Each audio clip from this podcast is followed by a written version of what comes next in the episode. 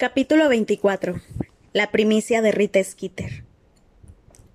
Todos se levantaron tarde el 26 de diciembre.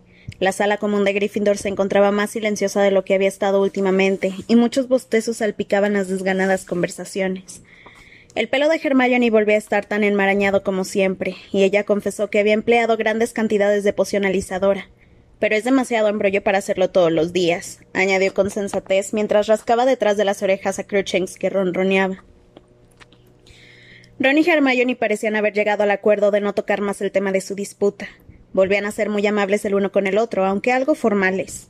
Ron y Harry la, pusieron al tanto de la conversación entre Madame Maxim y Hagrid, pero ella no pareció encontrar tan sorprendente la noticia de que Hagrid era un semigigante. Bueno, ya me lo imaginaba, dijo encogiéndose de hombros. Sabía que no podía ser un gigante puro, porque miden unos siete metros de altura, pero la verdad, esa histeria con los gigantes no creo que todos sean tan horribles. Son los mismos prejuicios que tiene la gente contra los hombres lobo. No es más que intolerancia. Daba la impresión de que a Ron le hubiera gustado dar una respuesta mordaz, pero tal vez no quería empezar otra discusión porque se contentó con negar con la cabeza cuando Hermione no lo veía. Había llegado el momento de pensar en los deberes que no habían hecho durante la primera semana de vacaciones. Una vez pasado el día de Navidad, todo el mundo se sentía desinflado. Todo el mundo salvo Harry, que otra vez comenzaba a preocuparse. El problema era que una vez pasada la Navidad, el 24 de febrero parecía mucho más cercano, y aún no había hecho nada para descifrar el enigma que encerraba el huevo de oro. Así pues, empezó a sacar el huevo, el huevo del baúl cada vez que subía al dormitorio. Lo abría y lo escuchaba con atención, esperando que algo cobrara sentido de repente. Trataba de pensar a qué le recordaba aquel sonido, aparte de a una treintena de sierras musicales, pero nunca había oído nada que se le pareciera. Cerró el huevo, lo agitó vigorosamente y lo volvió a abrir para ver si el sonido había cambiado. Pero no. Intentó hacerle al huevo varias preguntas, gritando por encima de los gemidos, pero no le respondía. Incluso tiró el huevo a la otra punta del dormitorio, aunque no creyó que fuera a servirle de nada. Harry no olvidaba la pista que le había dado Cedric, pero los sentimientos de antipatía que éste le inspiraba entonces le hacían rechazar aquella ayuda siempre que fuera posible. En cualquier caso, le parecía que si de verdad Cedric hubiera querido echarle una mano habría sido algo más explícito. Él, Harry, le había explicado qué era exactamente a lo que se iba a enfrentar en la primera prueba, mientras que la idea que Cedric tenía de justa correspondencia consistía en aconsejarle que se tomara un baño. Bueno, él no necesitaba esa tonta ayuda, y menos de alguien que iba por los corredores tomado de la mano de Cho. Y así llegó el primer día del segundo trimestre, y Harry se fue a clase con el habitual peso de los libros, pergaminos y plumas, más el peso en el estómago de la preocupación por el enigma del huevo, como si también lo llevara de un lado a otro.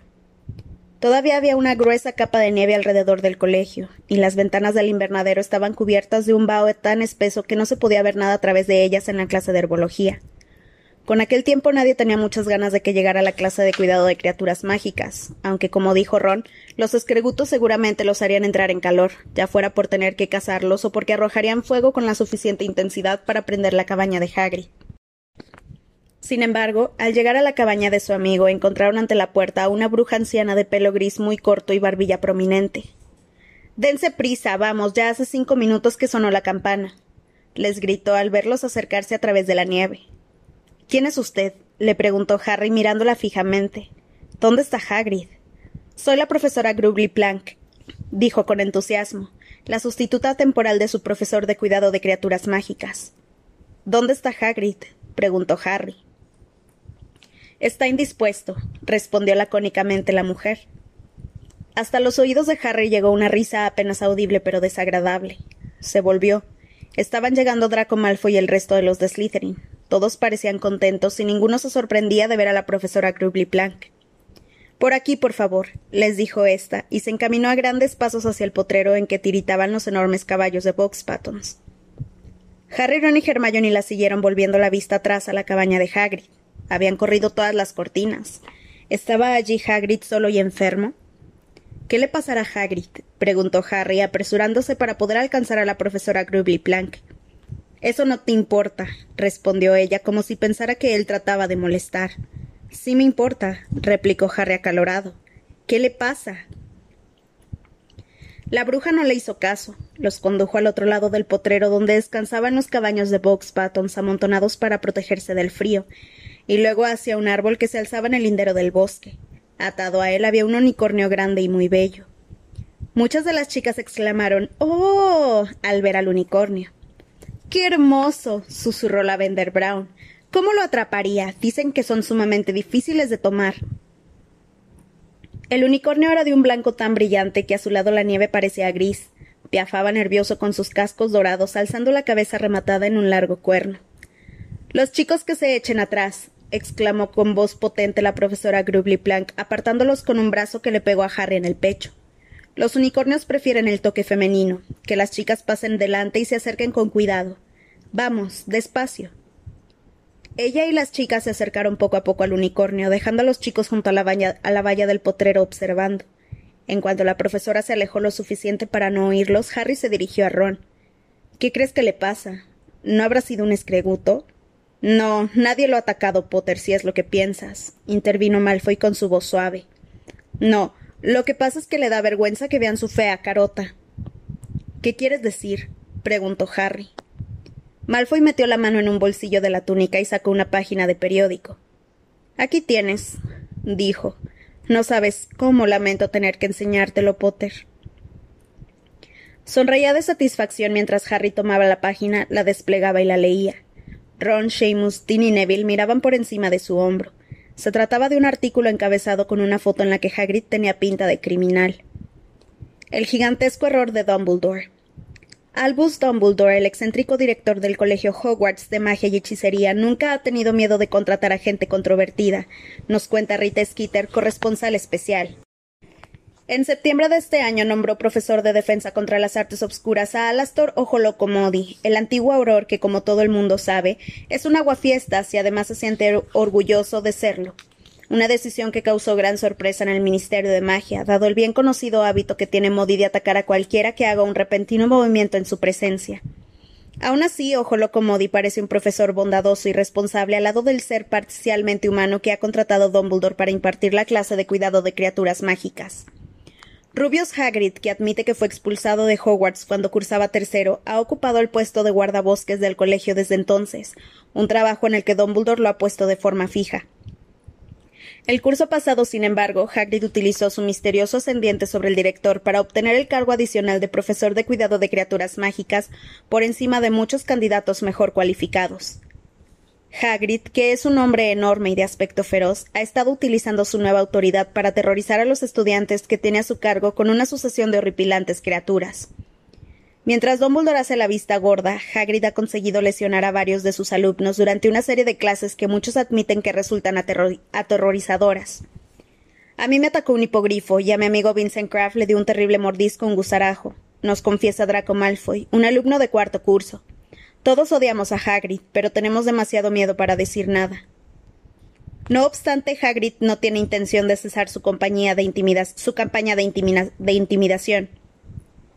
El mes pasado, en conversación con, una periodista del Profeta, admitió haber creado por cruce unas criaturas a las que ha, bautizado como escregutos de cola explosiva, un cruce altamente peligroso entre mantícoras y cangrejos de fuego. Por supuesto, la creación de nuevas especies de criaturas mágicas es una actividad que el Departamento de Regulación y Control de las Criaturas Mágicas siempre vigila de cerca. Hagrid, según parece, se considera por encima de tales restricciones insignificantes. Fue solo como diversión, dice antes de apresurarse a cambiar de tema. Por si esto no fuera bastante, el profeta ha descubierto recientemente que Hagrid no es, como ha pretendido siempre, un mago de sangre limpia. De hecho, ni siquiera es, enteramente humano. Su madre, revelamos en exclusiva, no es otra que la giganta Fridwulfa, que en la actualidad se halla en paradero desconocido. Brutales y sedientos de sangre, los gigantes llegaron a estar en peligro de extinción durante el pasado siglo por culpa de sus luchas fraticidas. Los pocos que sobrevivieron se unieron a las filas del que no debe ser nombrado, nombrado y fueron responsables de algunas de las peores matanzas de muggles que tuvieron lugar durante su reinado de terror. En tanto que muchos de los gigantes que sirvieron a él que no debe ser nombrado cayeron abatidos por aurores que luchaban contra las fuerzas obscuras, Fritwulfa no se hallaba entre ellos. Es posible que se uniera a una de las comunidades de gigantes que perviven en algunas cadenas montañosas del extranjero. Pero a juzgar por las travesuras que cometen las clases de cuidado de criaturas mágicas, el hijo de Fritwulfa parece haber heredado su, natural, su naturaleza bruta. Lo curioso es que, como todo Hogwarts sabe, Hagrid mantiene una amistad íntima con el muchacho que provocó la caída de quien ustedes saben, y con ella la huida de la propia madre de Hagrid, como el resto de sus partidarios. Tal vez Harry Potter no se halla al corriente de la desagradable verdad sobre su enorme amigo, pero Albus Dumbledore tiene sin duda la obligación de asegurarse de que Harry Potter, al igual que sus compañeros, esté advertido de los peligros que entraña la relación con semigigantes. Harry terminó de leer y alzó los ojos hacia Ron, que contemplaba boquiabierto la página del periódico. ¿Cómo se ha enterado? susurró éste. Pero no era eso lo que le preocupaba a Harry. ¿Qué quieres decir con eso de que todos odiamos a Hagrid? le espetó a Malfoy. ¿Qué son todas esas mentiras acerca de que a éste le dio un terrible mordisco un gusarajo? Ni siquiera tienen dientes. Crabbe se reía por lo bajo, muy satisfecho de sí mismo. Bien, creo que esto debería poner fin a la carrera docente de ese soquete, declaró Malfoy con ojos brillantes. Un semigigante. Y pensar que yo suponía que se había tragado una botella de crecehuesos cuando era joven. A los padres esto no les va a hacer ninguna gracia. Ahora todos tendrán miedo de que se coma a sus hijos. ¡Maldito! ¿Están atendiendo por ahí? La voz de la profesora Grubly Plank llegó hasta ellos. Las chicas se arracimaban en torno al unicornio, acariciándolo.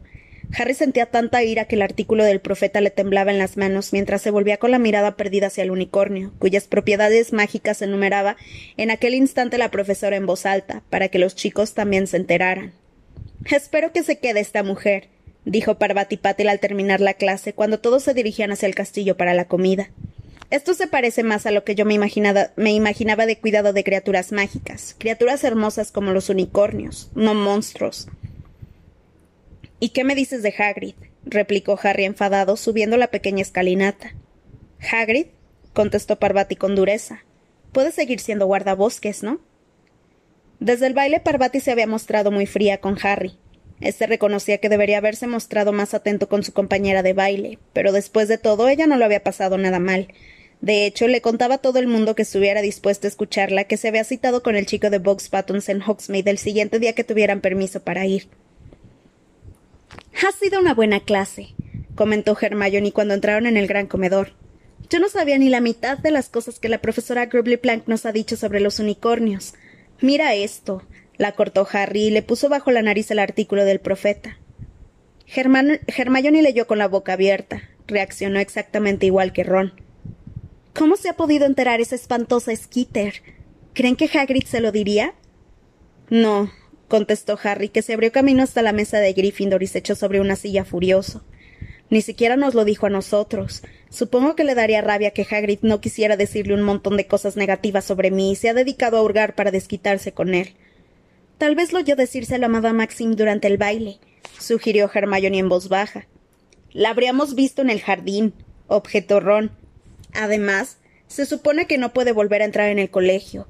Hagrid dijo que Dumbledore se lo había prohibido. A lo mejor tiene una capa invisible, dijo Harry, sirviéndose en el plato un cucharón de guiso de pollo con tanta furia contenida que lo salpicó por todas partes. Es el tipo de cosas que haría, ¿no? Ocultarse entre los arbustos para espiar a la gente. ¿Como tú y Ron te refieres? preguntó Hermione. Nosotros no pretendíamos oír, repuso Ron indignado. No nos quedó otro remedio. El muy tonto hablando sobre la giganta de su madre donde quiera podía, donde quiera que cualquiera podía oírlo. Tenemos que ir a verlo, dijo Harry, esta noche después de adivinación, para decirle que queremos que vuelva. ¿Tú quieres que vuelva? le preguntó a Hermione. Yo. bueno. No voy a fingir que no me haya gustado este agradable cambio, tener por una vez una clase de cuidado de criaturas mágicas como Dios manda, pero quiero que vuelva Hagrid, por supuesto que sí, se apresuró a añadir Hermione temblando ante la furiosa mirada de Harry. De forma que esa noche después de cenar los tres volvieron a salir del castillo y se fueron por los helados terrenos del colegio hacia la cabaña de Hagrid. Llamaron a la puerta y respondieron los atronadores ladridos de Fang. Somos nosotros, Hagrid, gritó Harry aporreando la puerta. Abre. No respondió. Oyeron a Fang arañar la puerta, quejumbroso, pero ésta siguió cerrada. Llamaron durante otros diez minutos y Ron incluso golpeó en una de las ventanas, pero no obtuvieron respuesta. ¿Por qué no se evita? se lamentó Hermione cuando finalmente desistieron y emprendieron el regreso al colegio. Espero que no crea que a nosotros nos importa que sea un semigigante. Pero parecía que a Hagrid sí le importaba, porque no vieron ni rastro de él en toda la semana. No hizo acto de presencia en la mesa de los profesores a las horas de comer, no lo vieron ir a cumplir con sus obligaciones como guardabosque, y la profesora Grubly Plank siguió haciéndose cargo de las clases de cuidado de criaturas mágicas. Malfoy se relamía de gusto siempre que podía. ¿Qué? ¿Se ha perdido su amigo el híbrido? le susurraba Harry siempre que había algún profesor cerca para que éste no pudiera tomar represalias. ¿Se ha perdido el hombre elefante? Había una visita programada a Hogsmeade para mediados de enero. Hermione se sorprendió mucho de que Harry pensara ir. Pensé que querrías aprovechar la oportunidad de tener la sala común en silencio, comentó. Tienes que ponerte en serio a pensar en el enigma. Ah, creo. creo que ya estoy sobre la pista, mintió Harry. ¿De verdad? dijo Hermione impresionada. Bien hecho. La sensación de culpa le provocó un retortijón de tripas, pero no hizo caso. Después de todo, todavía le quedaban cinco semanas para meditar en el enigma, y eso era como cinco siglos. Además, iba a Hogsmeade, tal vez pudiera encontrarse con Hagrid y persuadirlo de que volviera. Él, Ron y Hermione salieron del castillo el sábado y atravesaron el campo húmedo y frío en dirección a las verjas. Al pasar junto al barco anclado en el lago, vieron salir a cubierta a Victor Crumb sin otra prenda de ropa que el bañador. A pesar de su delgadez, debía de ser bastante fuerte, porque se subió a la borda, estiró los brazos y se tiró al lago.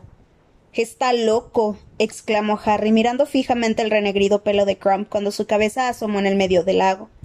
Es enero, debe de estar helado. Hace mucho más frío en el lugar del que viene, comentó Hermione. Hmm. Supongo que para él está tibia. Sí, pero además está el calamar gigante, señaló Ron. No parecía preocupado, más bien esperanzado. Hermione notó el tono de su voz y le puso mala cara. Es realmente guapo, ¿saben? dijo ella. No es lo que uno podría pensar de alguien de Durmstrang. Es bastante amable. Me ha dicho que esto le gusta mucho más. Ron no dijo nada. No había mencionado a Victor Crumb desde el baile, pero el 26 de diciembre, Harry había encontrado bajo la cama un brazo en miniatura que tenía toda la pinta de haber sido desgajado de alguna figura que llevaba la túnica de Quidditch del equipo de Bulgaria. Mientras recorrían la calle principal cubierta de nieve enfangada, Harry estuvo muy atento por si vislumbraba a Hagrid y propuso visitar las tres escobas después de asegurarse de que éste no estaba en ninguna tienda.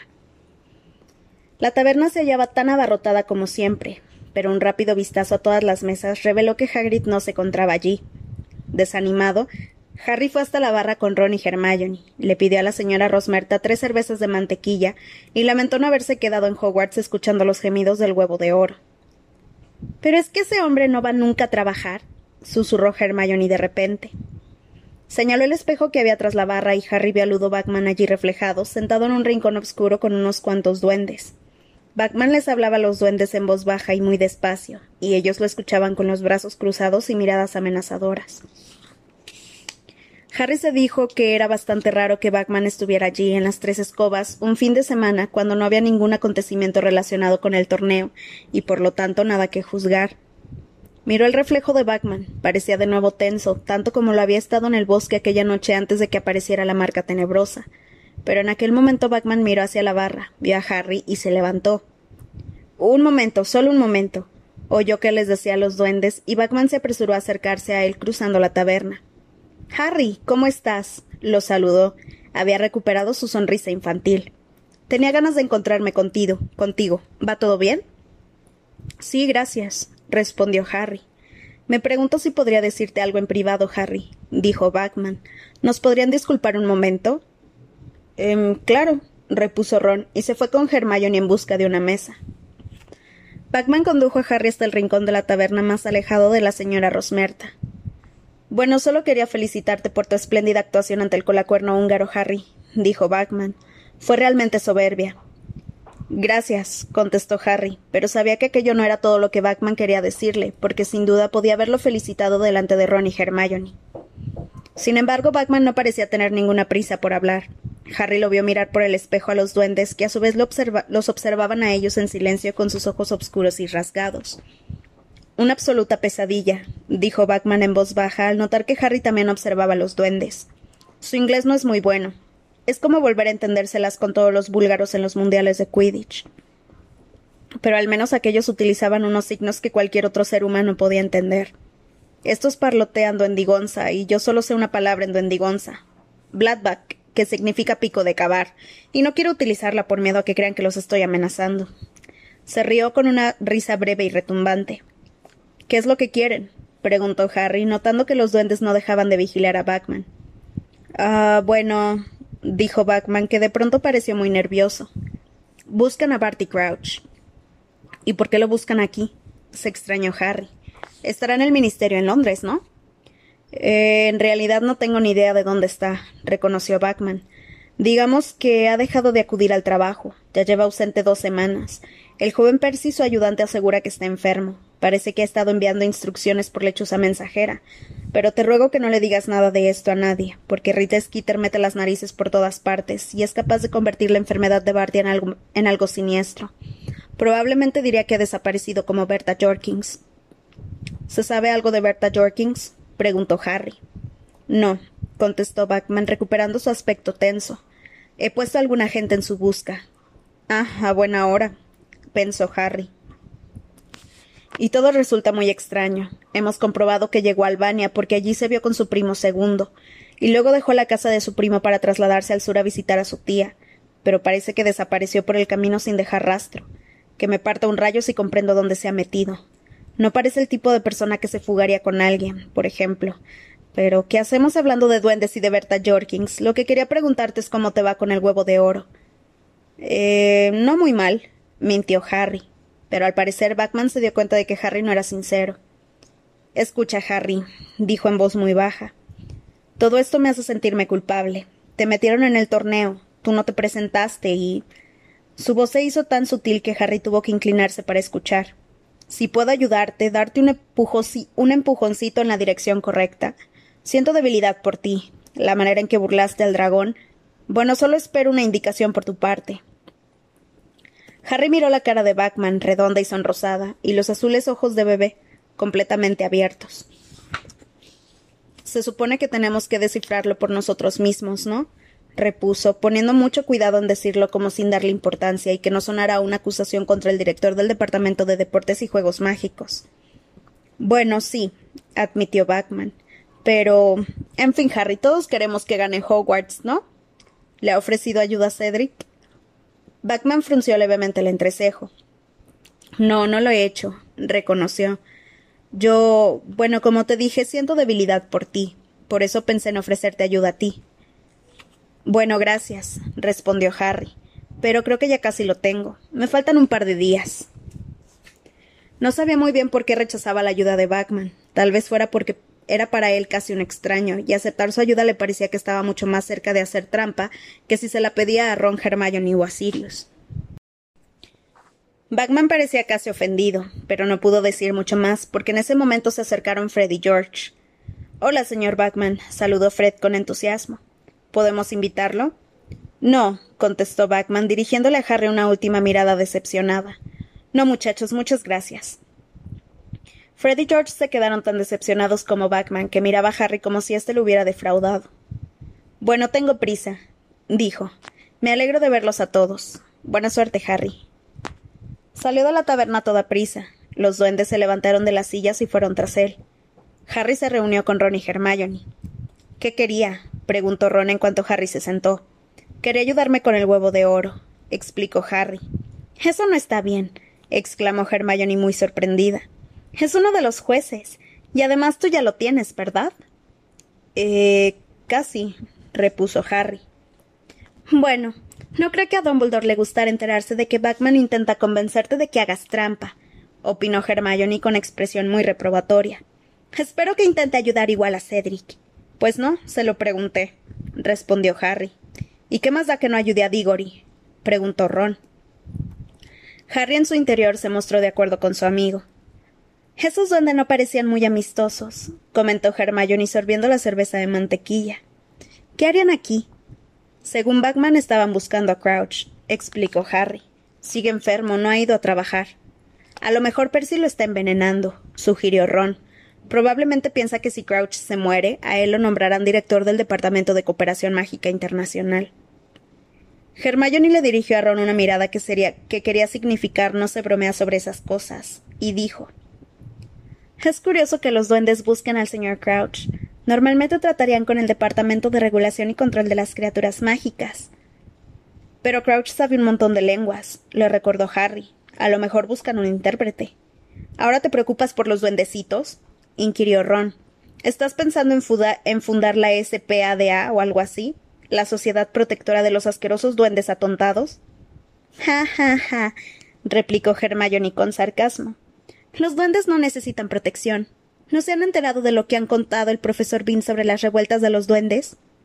No, respondieron al unísono Harry y Ron. Bueno, pues que son perfectamente capaces de tratar con los magos, dijo Hermione sorbiendo más cerveza de mantequilla. Son muy listos. No son como los elfos domésticos que nunca defienden sus derechos. Ron señaló la puerta. Alguien acababa de ingresar. Era Rita Skeeter. Aquel día llevaba una túnica amarillo plátano y las uñas pintadas de un impactante color rosa, e iba acompañada de su barrigudo fotógrafo. Pidió bebidas y junto con su fotógrafo pasó por en medio de la multitud hasta una mesa cercana a la de Harry, Ron y Hermione, que la miraban mientras se acercaba. Hablaba rápido y parecía muy satisfecha por algo. No parecía muy contento de hablar con nosotros, ¿verdad, Bozo? ¿Por qué será? ¿A ti qué te parece? ¿Y qué hará con todos esos duendes tras él? ¿Les estaría enseñando a la aldea? ¡Qué absurdo! Siempre ha sido un mentiroso. ¿Estará tramando algo? ¿Crees que deberíamos investigar un poco? El infortunado exdirector de Deportes Mágicos, Ludo Bachman. Ese es un comienzo con mucha garra, Bozo. Solo necesitamos encontrar una historia a la altura del titular. ¿Qué? ¿Tratando de arruinar la vida de alguien más? preguntó Harry en voz muy alta. Algunos se volvieron a mirar. Al ver quién le hablaba, Rita Skeeter abrió mucho los ojos, escudado tras las gafas de incrustaciones. Harry, dijo sonriendo. Qué divino. ¿Por qué no te sientas con nosotros? No me acercaré a usted ni con una escoba de diez metros, contestó Harry furioso. ¿Por qué le ha hecho eso a Hagrid? Rita Skeeter levantó sus perfiladísimas cejas. Nuestros lectores tienen derecho a saber la verdad, Harry. Solo cumplo con mí. ¿Y qué más da que sea un semigigante? gritó Harry. Él no tiene nada de malo. Toda la taberna se había sumido en el silencio. La señora Rosmerta observaba desde detrás de la barra sin darse cuenta de que el pichel que llenaba de hidromiel estaba rebosando. La sonrisa de Rita Skeeter vaciló muy ligeramente, pero casi de inmediato tiró de los músculos de la cara para volver a fijarla en su lugar. Abrió el bolso de piel de cocodrilo, sacó la pluma vuela pluma y preguntó ¿Me concederías una entrevista para hablarme del Hagrid que tú conoces, el hombre que hay detrás de los músculos, sobre su inaudita amistad y las razones que hay para ella? ¿Crees que puede ser para ti algo así como un sustituto del padre? Hermione se levantó de pronto agarrando la cerveza de mantequilla como si fuera una granada. Es usted una mujer horrible, le dijo con los dientes apretados. No le importa nada con tal de conseguir su historia, ¿verdad? Cualquiera valdrá, ¿verdad? Hasta Ludo Backman. Siéntate, estúpida, y no hables de lo que no entiendes, contestó fríamente Rita arrojándole a Hermione una dura mirada. Yo sé cosas sobre Ludo Backman que te pondrían los pelos de punta. Y casi les iría bien, añadió observando el pelo de Hermione. Vámonos, dijo Hermione. Salieron. Mucha gente los observó mientras se iban.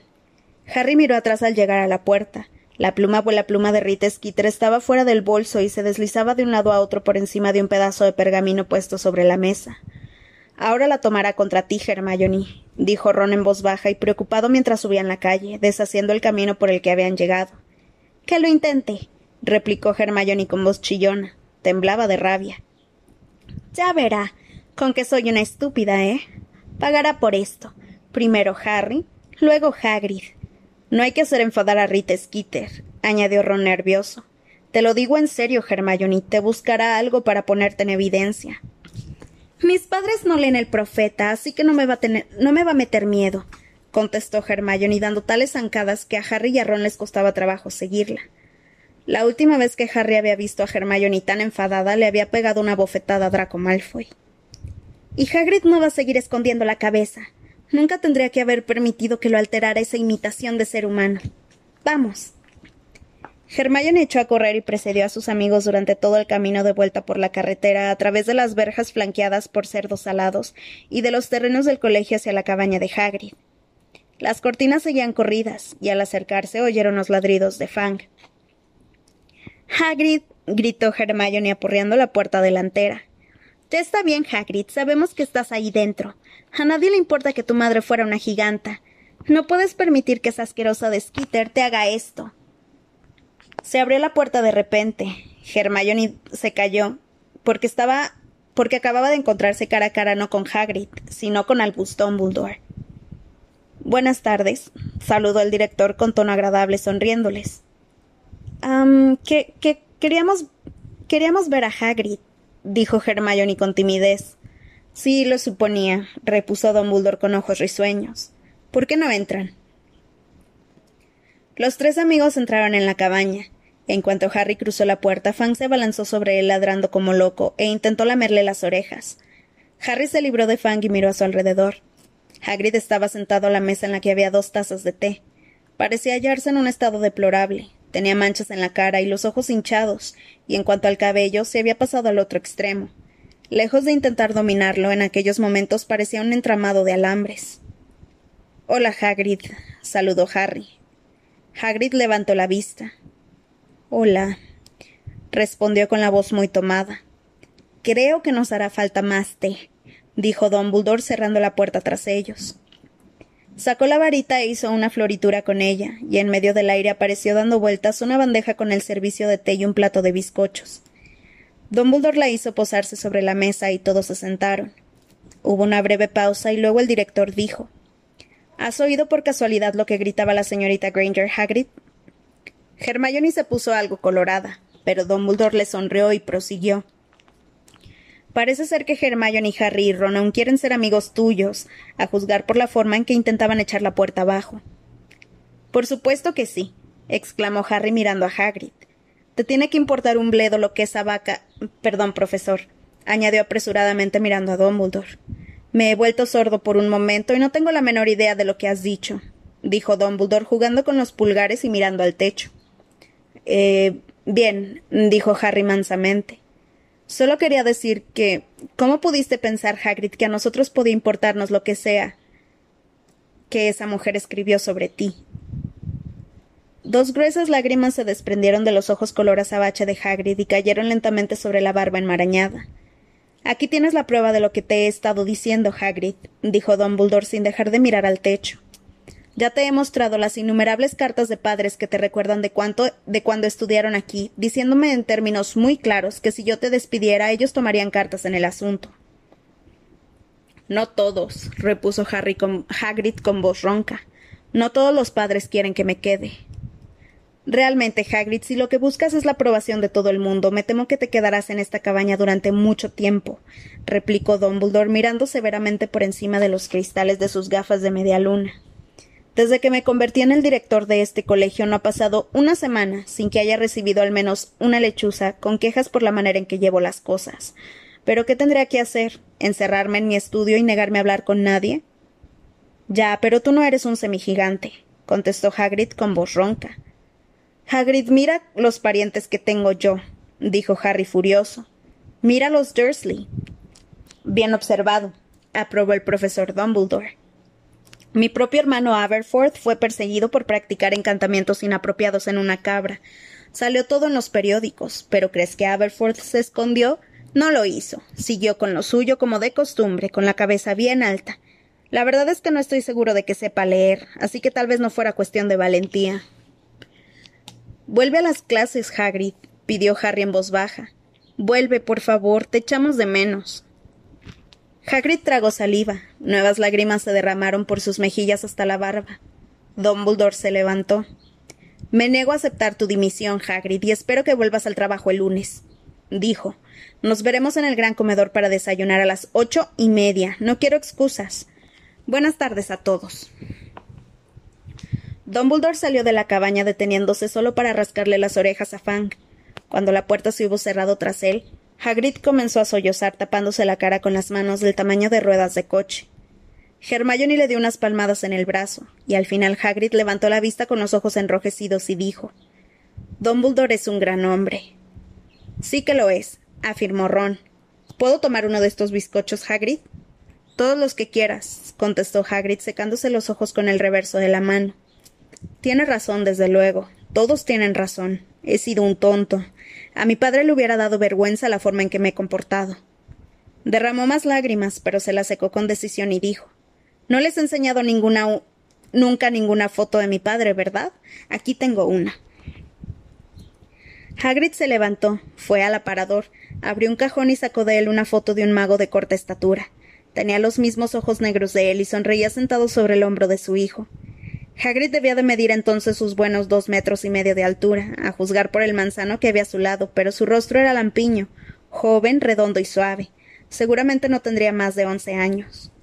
Fue tomada justo después de que entré en Hogwarts, dijo Hagrid con voz ronca. Mi padre se sentía muy satisfecho, aunque yo no pudiera ser mago porque mi madre. ya saben. Naturalmente no fui nunca nada del otro mundo en esto de la magia, pero al menos no llegó a enterarse de mi expulsión. Murió cuando yo estaba en segundo. Dumbledore fue el único que me defendió después de que faltó mi padre. Me dio el puesto de guardabosque. Confía en la gente. Le da a todo el mundo una segunda oportunidad. Eso es lo que lo diferencia de otros directorios. Aceptará a cualquiera en Hogwarts mientras valga. Sabe que uno puede merecer la pena incluso aunque su familia no haya sido bueno, del todo respetable. Pero hay quien no lo comprende. Los hay que siempre están contra uno. Los hay que pretenden que simplemente tienen esqueleto grande en vez de levantarse y decir soy lo que soy, no me avergüenzo. Mm. Mi padre me decía que no me avergonzara nunca, que había quien estaría contra mí, pero que no merecía la pena molestarse por ellos. Y tenía razón. He sido una idiota. Y en cuanto a ella, no voy a volver a preocuparme, se los prometo. Esqueleto grande, ya le daré su esqueleto grande. Harry, Ron y Hermione se miraron nerviosos unos a otros. Harry antes hubiera llevado de paseo a cincuenta escregutos que admitir ante Hagrid que había escuchado su conversación con Madame Maxime. Pero Hagrid seguía hablando, aparentemente inconsciente de haber dicho algo extraño. ¿Sabes una cosa, Harry? dijo apartando la mirada de la fotografía de su padre con los ojos muy brillantes. Cuando te vi por primera vez me recordaste un poco a mí mismo tus padres muertos, y tú te sentías como si no merecieras venir a Hogwarts, ¿recuerdas? Y ahora mírate, campeón del colegio. ¿Sabes lo que me gustaría, Harry? Me gustaría que ganaras. De verdad. Eso les enseñaría a todos, que no hay que ser de sangre limpia para conseguirlo. No te tienes que avergonzar de lo que eres. Eso les enseñaría que es Dumbledore el que tiene razón, dejando entrar a cualquiera siempre y cuando sea capaz de hacer magia. ¿Cómo te va con ese huevo, Harry? Muy bien, dijo Harry. Genial. En el, en el entristecido rostro de Hagrid se dibujó una amplia sonrisa. Ese es mi muchacho. Muéstraselo, Harry. Muéstrales quién eres. Vénselos. No era lo mismo mentir a los demás que hacerlo con Hagrid. Aquella tarde Harry volvió al castillo con Ron y Hermione, incapaz de desvanecer la imagen de la expresión de, de contento en la cara de Hagrid cuando se lo había imaginado ganando el torneo. El incomprensible huevo pesaba aquella noche más que nunca en la conciencia de Harry, y cuando volvió a la cama se había forjado un propósito muy claro. Era ya hora de tragarse el orgullo y ver si la pista de Cedric Diggory conducía a alguna parte.